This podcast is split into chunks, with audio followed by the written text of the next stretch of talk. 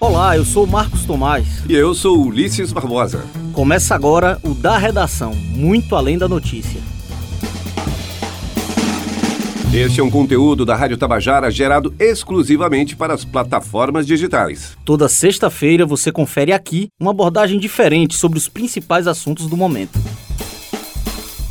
Marcos, hoje o primeiro assunto é futebol. Você é mais um apaixonado pelo esporte, não é mesmo? Qual o seu time do coração? Ah, Ulisses, eu adoro futebol, acompanho bastante, sou torcedor do Vitória, como bom baiano, e eu sei que você torce pelo Vasco. Sou torcedor do Vasco, o gigante da colina, e o futebol é um esporte muito envolvente, dependendo do seu amor. Jogo é uma festa e o estádio se torna um grande espetáculo. É, Ulisses, e para muita gente, uma festa não é nada sem cerveja, mas é necessário conter os ânimos para não estragar a festa dos outros. Pelo menos foi isso que ficou decidido depois que uma lei aprovada no ano passado para banir a venda e o consumo de bebidas alcoólicas em estádios de futebol. Essa é a lei de número 4272/19, que altera o Estatuto de Defesa do Torcedor. Em 2010, a lei de número 10671/03, que confirma o estatuto, também sofreu uma alteração. Ela passou a proibir o consumo de substâncias e bebidas suscetíveis a fazer alguém cometer atos de violência. A lei de 2019, no entanto, esclarece que bebidas alcoólicas se encaixam neste perfil e ainda sugere uma multa de mais de mil reais para aqueles que forem pegos vendendo ou portando bebidas alcoólicas. E esse mês, aqui no estado da Paraíba, o assunto repercutiu novamente. A Assembleia Legislativa do Estado promulgou uma lei que libera a comercialização e o consumo de bebidas alcoólicas. Olha, eu. Este é Felipe Calda, jornalista, doutorando em antropologia social e pesquisador sobre as dinâmicas das torcidas de futebol. Eu vejo com bons olhos uma lei que regulamenta a questão. Primeiro, porque toda legislação que proíbe a venda de bebida alcoólica no estádio de futebol se baseia no artigo do Estatuto do Torcedor que não proíbe o uso de bebida alcoólica, o consumo de bebida alcoólica nos estádios, é importante ser dito. O Estatuto do Torcedor fala genericamente em substâncias ou bebidas que podem levar à violência, e aí houve uma interpretação, que na minha opinião é equivocada, de ligar automaticamente a violência no estádio de futebol ao consumo de bebida alcoólica. Então, eu acho importante uma lei que regulamente a questão, né? A partir da nova lei, passa a ser autorizado o consumo e a de bebida alcoólica no, nos estádios de futebol da Paraíba, e isso é muito importante do ponto de vista econômico, do ponto de vista das dinâmicas dos torcedores. Ainda que eu preciso deixar registrado que especificamente a lei da Assembleia eu tenha uma, uma crítica a fazer. A lei da Assembleia Legislativa, ela restringe o consumo a bebidas de até 15% de teor alcoólico, o que praticamente autoriza apenas o consumo da cerveja. Exclui, por exemplo, o consumo da cachaça. E a uhum. gente sabe aí que acaba tendo um, um, corte social, né? A população mais pobre de João Pessoa muitas vezes recorre à cachaça porque simplesmente não tem dinheiro para comprar cerveja. A, ainda que eu tenha essa crítica a fazer, que me faz parecer algo em defesa das cervejarias, por exemplo, mas eu, eu acho muito bem-vindo uma legislação que regulamenta o consumo e a venda de bebida alcoólica nos estádios de futebol. Pois é, você como pesquisador sobre dinâmicas das torcidas de futebol acredita que o álcool, enfim, não influencia naquilo que a gente já se acostumou em alguns estádios, que trata aí principalmente da violência. Olha, eu passei dois anos pesquisando as torcidas do Botafogo da Paraíba para o meu mestrado em antropologia social. Vou voltar a pesquisar isso agora no meu doutorado. E quando eu falo torcidas de futebol, eu não estou falando especificamente de torcidas organizadas, eu estou falando de diferentes grupos de torcedores que compõem o estádio de futebol. E para mim é muito claro que os conflitos, as distinções, a própria violência, que não é, não é só do estádio de futebol, mas uma realidade da própria sociedade, ela está baseada em uma série de outras, de outras questões. O próprio conflito como algo inerente à sociedade, isso leva a uma série de, de questões de violência muito também. Faz 10 anos que o consumo, de, quase 10 anos, na verdade, que o consumo de bebida alcoólica está proibido nos estádios de futebol, e por mais que tenha um achismo, que tenha uma legislação baseada em preconceitos, a gente não vê uma diferença muito gritante na questão da violência. O torcedor que frequentava o estádio em 2008, 2007, 2009, e quando se bebia dentro do estádio de futebol, e, e hoje, em 2020, você não tem nenhuma grande diferença, nenhuma grande mudança nessa questão. A violência existe porque ela está presente na sociedade, os conflitos existem porque ela é inerente à sociedade, e você fazer uma relação automática entre o consumo de bebida alcoólica e a violência dentro desse contexto do futebol, ele é muito, ele é muito problemático. Uhum. É claro que a bebida alcoólica pode trazer problemas no trânsito, por exemplo, mas aí as autoridades públicas têm o, o direito e o dever, por exemplo, de fazer a operação lei seca na, na porta dos estádios. Isso é outra questão que, que pode ser discutida. Uhum. Agora, ligar a violência ao consumo de bebida alcoólica, isso eu discordo totalmente, até porque a experiência torcedora, que é algo que eu analiso bastante na minha pesquisa, a experiência torcedora ela é muito mais ampla do que a arquibancada e do que os 90 minutos de jogo. Os torcedores, em regra, eles, eles se reúnem duas, três horas antes dos jogos para beber, para comemorar, para viver a expectativa da partida e vão permanecer reunidos ainda duas, três horas depois do jogo. Então você tem o consumo liberado antes do jogo, você tem o consumo liberado depois do jogo e você acha que proibir especificamente especificamente naqueles 90 minutos, você vai estar resolvendo alguma coisa e isso, empiricamente, repito, ela não é observável. Agora, Felipe, é, essa liberação, ela pode significar de fato alguma receita útil para os clubes? Pode sim. A própria comercialização da bebida dentro do estádio, ela passa a ter a participação dos clubes, ou pelo menos alguma participação em lucros, porque o clube mandante tem, tem participação direta no, no que acontece naquele jogo, naquele espetáculo, chame de como quiser, mas eu acho que a, a parte econômica é uma consequência disso. Durante minha pesquisa, duas situações que aconteceram com a proibição da bebida alcoólica. Primeiro, a gente não tem nenhuma comprovação de que a violência diminuiu ao longo desses 10 anos de proibição. Você não tem uma comprovação da queda de violência que justifique essa relação. E mais do que isso, ninguém que quer beber ninguém que quer entrar embriagado estado que esteja, ela deixou de entrar por causa da, da proibição. O que acontece foi uma mudança das dinâmicas dos torcedores. O veto não só não diminuiu a violência, como trouxe problemas que não foram previstos por quem proibiu o consumo de bebida alcoólica. E eu vou lhe dar dois exemplos. Cada vez mais os torcedores começaram começaram a beber fora do estádio de futebol, já que não pode beber nas arquibancadas. Então, não raro, tem grupos torcedores rivais que se encontram em bares da cidade, longe do estádio, onde a polícia militar, por exemplo, não está presente. Isso acaba sendo um complicador. Uhum. A polícia se prepara para mediar esse conflito na área do estádio e às vezes o conflito acontece agora longe do estádio porque eles estão buscando novas dinâmicas para consumir a bebida alcoólica. E um segundo problema que é muito comum no Almedão, no estádio Estádio Almeidão, por quem frequenta o Estádio Almeidão, é que os torcedores eles passaram a, a entrar no estádio cada vez mais perto da partida. Proibidos de beber dentro do estádio, eles ficam bebendo ali na, nos arredores do estádio até cinco minutos antes de começar a partida.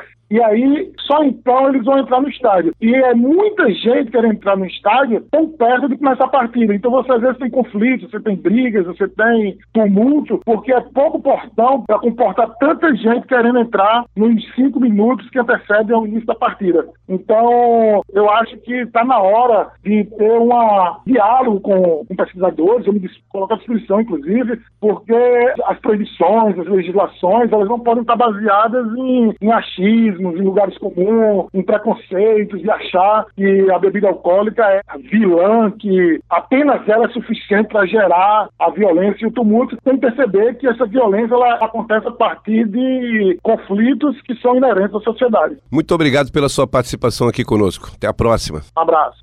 É isso, e a iniciativa da Paraíba se junta a estados como Ceará, Bahia, Distrito Federal, Minas Gerais, Mato Grosso, Espírito Santo e Rio Grande do Norte. Todos esses estados também criaram leis bem semelhantes, que possibilitam que os torcedores tomem a famosa cervejinha nos estádios. No mesmo dia da promulgação, o procurador do Ministério Público da Paraíba e presidente da Comissão Nacional de Prevenção e Combate à Violência nos Estados, Valberto Lira, revelou que vai tentar barrar a lei alegando inconstitucionalidade. Marcos conversou com Valberto Lira para entender quais elementos tornam essa lei inconstitucional. No Estatuto do Torcedor, diz para não portar objetos, bebidas ou substâncias proibidas ou suscetíveis de geral possibilitar a prática de atos de violência. Há entendimento de alguns de que não haveria explicitude. Como o senhor acha que pode se dirimir essa questão? É, infelizmente, nós temos que admitir que a pessoa que tem esse entendimento, ela não lê ou não quer entender o que está escrito logicamente, no Estatuto do Torcedor, porque é explícito. É proibido o torcedor entrar no, no estádio portando bebidas, bebidas, e o que se entende de bebida não é água, é bebida alcoólica, logicamente. Agora, infelizmente, muitas e muitas vezes nós não conseguimos dialogar sequer com as pessoas que assim entendem, porque, como diz o ditado popular, você pode convencer o ignorante, nunca o, o imbecil. Porque você lê um texto desse e dizer que não há proibição explícita é simplesmente você querer efetivamente ter uma posição em total desacordo com o espírito da lei. Mas a vontade e a ganância de, de faturamento não pode se sobrepor ao que nós defendemos, que é pelo menos a diminuição na violência nos estádios. E nós temos dados que nos mostram essa evidência e por isso que nós continuamos nessa luta. Você afirma ter dados que comprovam essa violência. Você pode citar alguns desses números, por favor? Em Pernambuco, a bebida alcoólica ela foi proibida em 2007 2004, ocorrências nos estados de futebol são dados da Secretaria de Segurança Pública. Em 2004 ocorreram 825, em 2005 1.643, em 2006 763, em 2007, que iniciou a proibição efetiva, houve uma baixa para 468, em 2008, 132, em 2009, 229, em 2010, 112. Só aqui dá para você imaginar, houve esse decréscimo, é uma redução de 71,5% das ocorrências policiais. São dados evidentes, agora tem gente que diz que isso é invenção das polícias. São pessoas que pensam que todo mundo pratica o que elas praticam. Existe um ditado popular popular que diz que a gente só pensa do junto aquilo que a gente faz. São dados estatísticos do Anuário Nacional do Observatório de, de Violência que nos mostra esses dados. Daí a nossa certeza absoluta de que nós estamos no caminho certo. Agora uma pergunta na perspectiva do torcedor. Eu sei que o Ministério Público só pode agir baseado na lei, ele não legisla, né? Mas uma, uma alegação muito frequente é que, por exemplo, há a venda, a comercialização irrestrita de bebida alcoólica no entorno do estádio. Então as pessoas consomem bebida alcoólica no entorno antes e depois do jogo. E outra alegação também é, por exemplo, esse tipo de medida não é aplicada a outros eventos de grande conglomerado, como shows, e se comercializam bebidas alcoólicas e sequer se discute a proibição disso nesses outros espaços também. É, são colocações que a gente percebe totalmente descabidas, que é fundamento. Primeiro, como você bem disse, nós que fazemos o Ministério Público já temos a execução do que está previsto em lei. E, pelo menos por hora, embora exista já projeto tanto a proposta do senador Cajuru no Senado de a restrição de bebidas no raio de até 2 quilômetros, salvo engano. Nós sabemos que fica um pouco difícil, porque poderá, no raio de 2 quilômetros, uma interferência na iniciativa privada do cidadão que tem seu bar, seu restaurante, que não tem nenhuma contribuição direta lá no Estado. E a lei diz só dentro do Estado, não diz ao redor. Isso, logicamente, caberia às prefeituras municipais, porque é de atribuição das prefeituras a regulamentação do comércio, principalmente o comércio ambulante, como aquele se caracteriza. Então, essa é também descabida de qualquer fundamentação, pelo menos racional. E, por outro lado, é a pessoa querer comparar um jogo de futebol no lugar em que há antagonismo com você ir ao show, quem vai assistir Ivete Sangalo, todo mundo vai aplaudir Ivete Sangalo, ninguém vai lá para ter nenhum desencontro, nenhuma discussão com outros que vão a um show. Quem vai assistir Roberto Carlos vai aplaudir Roberto Carlos. Deve ser uma, uma, uma inteligência muito fraca para querer fazer essa comparação, infelizmente. Procurador, muito obrigado pela sua atenção. Ah, ficamos sempre à disposição. Quero aqui ressaltar como a lei foi promulgada. Eu faço questão disso, dela ser cumprida. Agora depende de regulamentação. E ainda semana passada tivemos uma reunião com a CEGEL, e aí vai mais uma análise de nossa parte.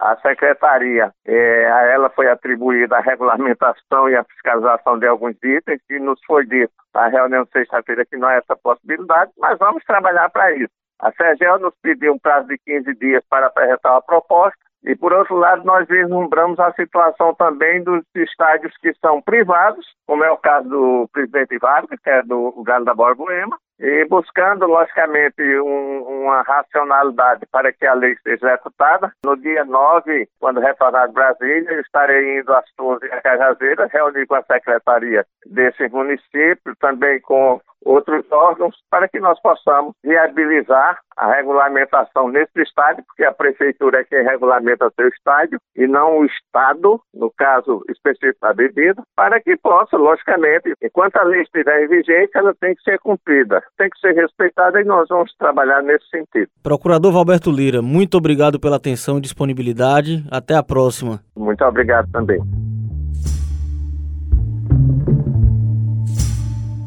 Há quase 30 anos, Ulisses, a população carcerária do Brasil era de cerca de 90 mil pessoas. Em 2019, essa população pulou para 800 mil, um acréscimo de quase 900%. Esses dados são de uma pesquisa realizada pelo professor da Universidade Federal da Paraíba, Gênesis Cavalcante. E não é só isso, Marcos. Segundo o Levantamento Nacional de Informações Penitenciárias, em 2017, a quantidade total de pessoas presas por tráfico de drogas no Brasil era de mais de 170 mil, representando quase 30% da população carcerária. Pesquisas do Departamento Penitenciário Nacional revelam que o número total de presos aumentou 96% desde o início da vigência da lei antidrogas. O índice deixa o país na 26ª colocação em uma lista com outros 221 países e territórios. Se for levado em conta apenas o número bruto, o país figura na terceira posição. E tem mais, Marcos. Os dados do CNJ apontam para o aumento da população prisional brasileira, que, de acordo com o diagnóstico do DEPEN, cresce a um ritmo de 8,3% ao ano. Nessa marcha, o número de presos pode chegar a quase 1 milhão e meio em 2025.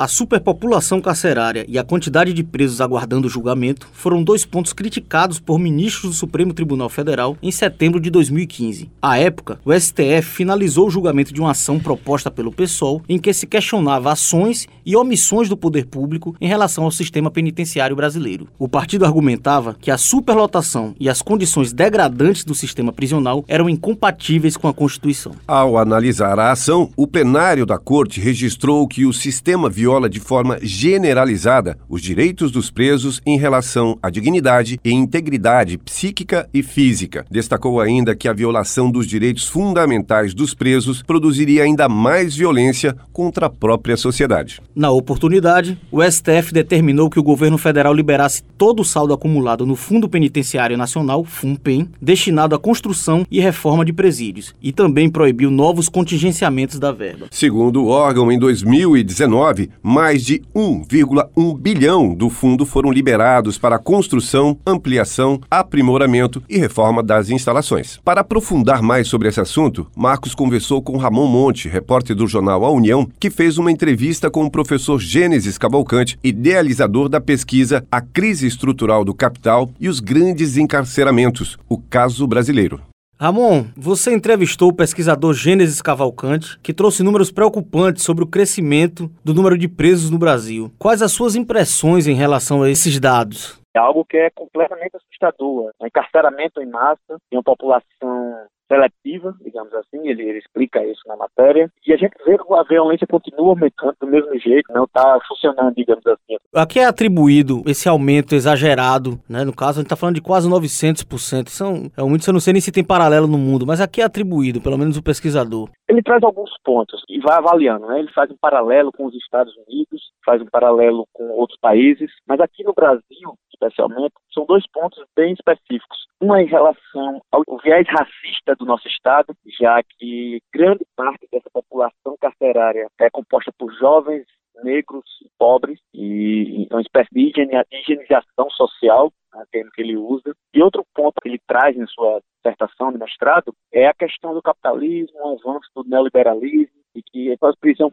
fosse uma, uma fábrica de preparar futuros robôs, digamos assim, para que possam vir a servir o capitalismo. Se você está fora do mercado de trabalho, se você não está dando lucro, você não serve para a sociedade, então você tem que ser isolado de alguma maneira. Sempre avaliando a questão social, a questão étnica, aqui no Brasil, muito forte isso, e essa questão econômica. O capitalismo é uma coisa que ele traz muito na sua dissertação, na sua fala. Ramon, o estudo traz dados muito contundentes em relação à maioria de universo negro na população carcerária Esse trabalho dele, ele traz como conclusiva a questão desse racismo está instituído, estabelecido de fato na política prisional brasileira? Tem uma fala até, nós temos um Estado racista. Outro ponto que ele fala é que a gente não vê operações nos grandes bairros, a gente não vê operações nos grandes centros, porque a gente vê a operação policial na comunidade, na periferia, com os negros, negros sendo abordados na rua sem ser negro. Tem vários e vários e vários casos de, de, de pessoas que são presas injustamente, só depois se descobre que elas não, não cometeram nenhum crime, e a grande maioria dessas pessoas são negras. Então, ele afirma isso, ele faz essa relação com o número de prisões que o Estado, de fato, é racista. Muito obrigado, Ramon. Um abraço. Ainda sobre esse assunto, segundo o Infopem, o Sistema de Informações Estatísticas do Sistema Penitenciário Brasileiro, desenvolvido pelo Ministério da Justiça, a precariedade do sistema carcerário, as políticas de encarceramento e o aumento da pena se voltam, via de regra, contra a população negra e pobre. E entre os presos, 61,7% são negros ou pardos. Vale lembrar que mais de 53% da população brasileira tem essa característica. Os brancos, inversamente, são apenas 37,22% dos presos, enquanto representam mais de 45% na população em geral. E ainda, de acordo com o Departamento Penitenciário Nacional, em 2014, 75% dos encarcerados têm até o ensino fundamental completo, um indicador de baixa renda. Também, de acordo com o Departamento Penitenciário Nacional, mais de 60% das mulheres e 25% dos homens presos respondem por tráfico, que é a causa mais frequente de prisão para ambos os gêneros. O Acre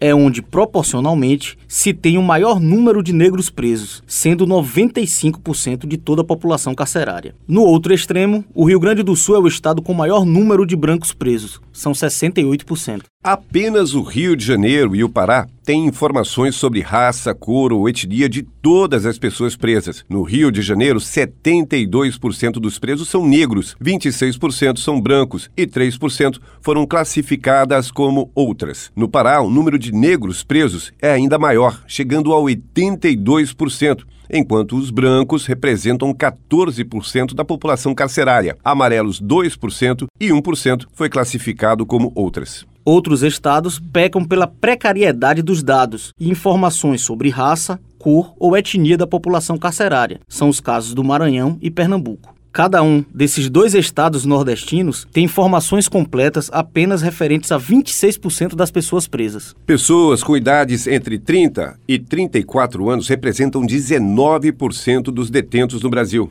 o mesmo percentual para os presos com idade entre 35 e 45 anos. Os idosos com mais de 60 anos representam 1% do sistema carcerário brasileiro, sendo que nenhum deles tem mais de 70 anos. Já em relação ao nível de escolaridade dos presos, mais da metade dos detidos tem o ensino fundamental incompleto. Além desses, 6% são alfabetizados sem cursos regulares e 4% são analfabetos. Apenas 1% da população carcerária ingressou no ensino superior. No entanto, consta que nenhum deles se formou. Marcos conversou com Gonzaga Júnior, que é analista político e sociólogo, para entender a importância de políticas públicas para diminuir as estatísticas negativas. Nas últimas três décadas, o Brasil registrou um aumento de quase 900% na população carcerária. Como você enxerga que as políticas públicas podem ajudar a mudar esses números, essa realidade atual? Aquelas políticas públicas que, em certa medida, viriam a, a conter esse aumento, elas não foram efetivamente estruturadas, apesar de muitas ter sido implementadas ao longo desse ano, porque também a forma do delito também mudou. Houve também, nesses últimos 30 anos,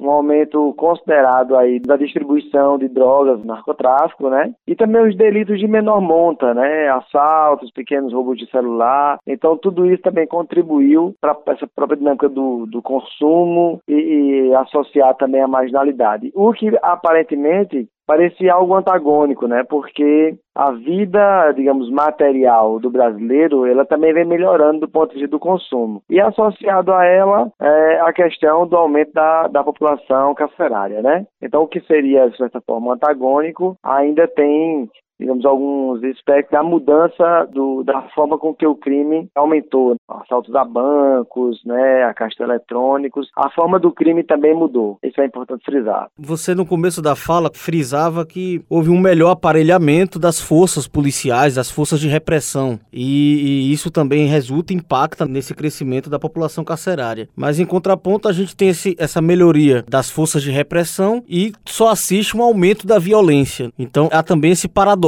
Na medida que você teve um aumento do aparato policial repressivo, das forças repressivas, você também não teve uma estruturação, por exemplo, do equipamento penitenciário. Nosso modelo prisional, ele é teoricamente um modelo ressociativo, ou seja, é prender o indivíduo em conflito com a lei, que cometeu algum crime, em que naquele espaço onde ele está privado da liberdade, ele possa criar condições para seu retorno à sociedade. Esse retorno à sociedade é que não é dado as condições devidas, né? Então a gente tem textura precária, condições subhumanas, até certo modo vem uma, uma, uma, certa ignorância frente a algumas questões, por exemplo, dizer que o, o presidiário ele não pode trabalhar. Sim, ele pode, ele deve. Agora cabe à estrutura penitenciária ela poder favorecer para que esse trabalho exista, né? Então, assim como o trabalho, assim como a educação, tem uma parte do campo já o EPB dentro do presídio do Serrotão. Isso é uma coisa importante para a gente diminuir também nosso preconceito diante dessa população e pensar e efetivar políticas que dê resultado concreto. Você enxerga algum avanço nessas três décadas em que se foca o estudo das políticas de ressocialização? Há algum exemplo, você já citou da UEPB aí, mas algum modelo que seria emblemático para se basear o, o Brasil? Olha, no Brasil a gente tem de fato alguns modelos que eles são pontuais. A gente tem esse daqui da UEPB aqui, Campina Grande, salvo engano, em Caruaru também há um trabalho muito efetivo na questão exatamente de colocar essa população diretamente fazendo cursos socializantes, trabalhando para que esse trabalho inclusive possa trabalhar na diminuição da pena. Então tem algumas coisas pontuais que surtem efeitos. No entanto, ainda são, como falei, pontuais. Na verdade, o que a gente precisa hoje é importante que a própria sociedade entenda e o combate ao crime ele não se dá apenas na repressão, mas ele se dá também em função de uma requalificação aí do nosso sistema carcerário. Então é preciso ver esse tema com mais seriedade, com mais, digamos, seriedade também, mas que ele possa ser, digamos, onde a gente possa debater mas também com uma forma planejada, né? Que possa trabalhar com metas também para que a gente reincida, né? Hoje, por exemplo, eu percebi que tinha um jovem que estava no sinal de trânsito, ele trabalhando com a tornozeleira eletrônica, né? E a gente percebia, em certa medida, um certo receio das pessoas dele lá limpar o vidro do carro. A forma de abordagem nossa deveria exatamente o contrário, né? A gente deveria acolher para que exatamente ele estava ali como uma forma de alternativa de trabalho. Então, se nós acolhêssemos, de fato, teria mais probabilidade dele não voltar ao crime do que a gente fechar os olhos e ele retomar o crime como alternativa, né? Ainda nessa linha de ressocialização, para ilustrar um pouco melhor a conversa para o ouvinte, eu acredito que você tem algum desses dados aí. Você poderia elencar ou apresentar proporcionalmente a diferença entre um apenado submetido à política de ressocialização, como a, você, a que você disse que tem aí, e outro não? Qual o índice de reincidência em ambos os casos? Há estudos dentro disso? Já sim, já há estudos aí que apontam números em torno de 30% da população carcerária no Brasil, né? o que é um índice muito alto. Se a gente compara a outros países, esse número ele reduz a mais da metade. Nós precisamos ainda trabalhar com maior seriedade, até com certa forma com maior zelo, porque de fato a reincidência ela talvez seria o nosso grande desafio, trabalhar para que essas pessoas possam não voltar ao crime, consequentemente não voltar para o sistema carcerário. Há uma discussão popular aí sobre, por exemplo, a questão do que o, o apenado ele deveria contribuir para que ele possa custear né, as suas despesas dentro do sistema carcerário. Eu acho que é um debate importante, mas só mudar a lei ela não adianta, porque, na verdade, o que a discussão posterior é exatamente de estruturar isso, então ter vontade política de olhar para uma população que, em certa medida, é invisibilizada, ou seja, a gente costuma ver o crime e o criminoso, que está presente nas ruas, obviamente, mas a população quando ela está em, em, tempo de privação de liberdade, no tempo do seu cárcere, a gente tem um grande desconhecimento sobre ela. Como nosso sistema ele é ressociativo, as pessoas vão voltar. Então a gente tem que estar preparado também para garantir que esse apenado ele não volte a reincidir no crime. Por isso, muitas vezes, há até formas de incentivo né, do governo para que se acolha, para que, por exemplo, não peça a ficha criminal em trabalho, porque, obviamente, é aceitável que a população fique receosa, mas também é um desafio para a gente acabar rompendo com esses preconceitos. Não necessariamente o fato da pessoa ter cometido um crime quer dizer necessariamente que ela vai voltar, apesar do índice de reincidência ele ser alto. Gonzaga Júnior, agradeço a sua participação, viu? muito obrigado pelos esclarecimentos e até a próxima. Tá, até a próxima e vai atenção. É uma coisa bem complicada, porque. Este é Humberto Carvalho, vice-presidente da União Nacional dos Estudantes e estudante de Direito da UFPB. A UF já vinha fazendo denúncias sobre diversos abusos relacionados aos seguranças da universidade. Isso está muito relacionado à falta de uma política efetiva que faz com que o tratamento seja mais humanizado, que as relações entre os estudantes e o segurança sejam mais harmônicas e não tão frágil, né? A gente enfrenta esse tipo de problema e não é de hoje, não é de agora, não é porque Alf foi assassinado que esse debate está vindo à tona. Na verdade, ele já trazia esse debate há muito tempo por conta de diversos acontecimentos dentro da universidade. Pois é, dentro dessa linha, como é que você avalia então essa segurança que hoje atende a, a população da UFPB? Eles basicamente estão aqui para defender o patrimônio da universidade. Eu acredito que eles se atêm muito a isso, mas esquecem que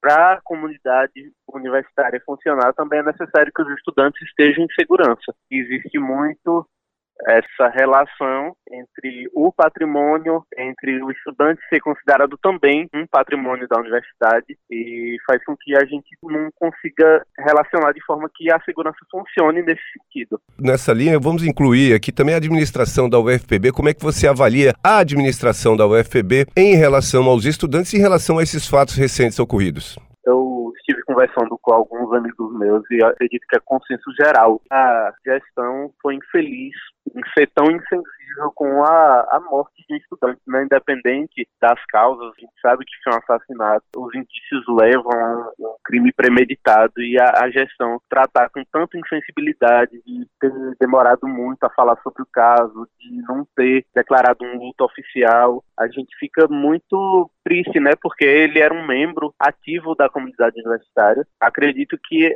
a, a gestão não tem funcionado nesse sentido de prestar um apoio efetivo, tanto no caso de Alf Clayton, quanto para todos os estudantes. Acredito que se foi assim com ele, pode ser assim com qualquer um de nós. Agora, Humberto, qual é a posição oficial da Uni em relação a esse assunto especificamente? A gente tinha como referência, né, principalmente no debate sobre a segurança institucional na universidade e também fora dela, o que a gente pede é que esse assassinato não fique impune, que a investigação corra com, muita seriedade, que o, ou os culpados sejam identificados e, consequentemente, julgados e punidos na forma da lei. Humberto, qual é a mensagem que a Uni deixa para os estudantes que vão acompanhar esse podcast, os estudantes da UFPB? A gente pede que os estudantes estejam atentos e fortes dentro dessa luta, que a gente não deixe que o legado de Alf se apague, que a gente continue fortalecidos nessa luta sobre a segurança institucional, sobre a nossa vivência na universidade, porque isso levanta uma série de debates que a gente pode discutir junto com toda a comunidade universitária. Inclusive, a gente vai ter uma audiência pública dentro da universidade para tratar justamente sobre o plano de segurança institucional da universidade. Essa audiência foi conquistada com a pressão que nós, estudantes, fizemos durante a última reunião do Conselho Universitário da Universidade, porque a gente não pode ficar calado diante de tantos problemas que a nossa universidade e a gente tem que estar ativo para defender uma universidade mais humana para todos nós.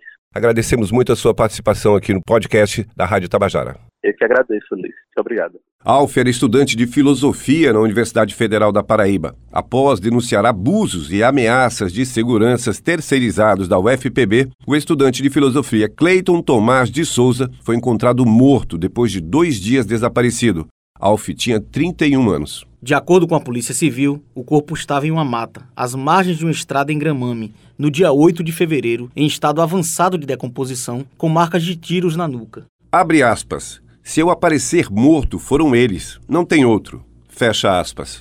Essa foi a fala de Clayton em um vídeo postado em sua conta do Twitter no início deste ano. E assim o caso ganhou repercussão nas redes. Mas em outra publicação, Alf diz que protocolou na ouvidoria da universidade uma denúncia sobre as ameaças dentro da instituição. Marcos, o delegado de homicídios Carlos Oton, explicou que as declarações publicadas pela vítima em seus perfis nas redes sociais estão sendo coletadas e vão ser analisadas dentro do inquérito que apura a morte do estudante. Já o FPB informou por meio de sua assessoria que não vai se pronunciar sobre o caso porque a morte foi fora do campus. Ela também disse que a empresa de segurança é privada e por isso não tem vínculo direto com a universidade. O Conselho Superior Universitário, Consune, criou um grupo composto por professores, estudantes e servidores para acompanhar o trabalho da polícia. No dia 18 de fevereiro, estudantes, professores e colegas se encontraram para um ato em protesto contra a morte do colega. A manifestação foi marcada por pedidos de justiça e investigação da morte, além de homenagens sobre a trajetória do jovem dentro da universidade.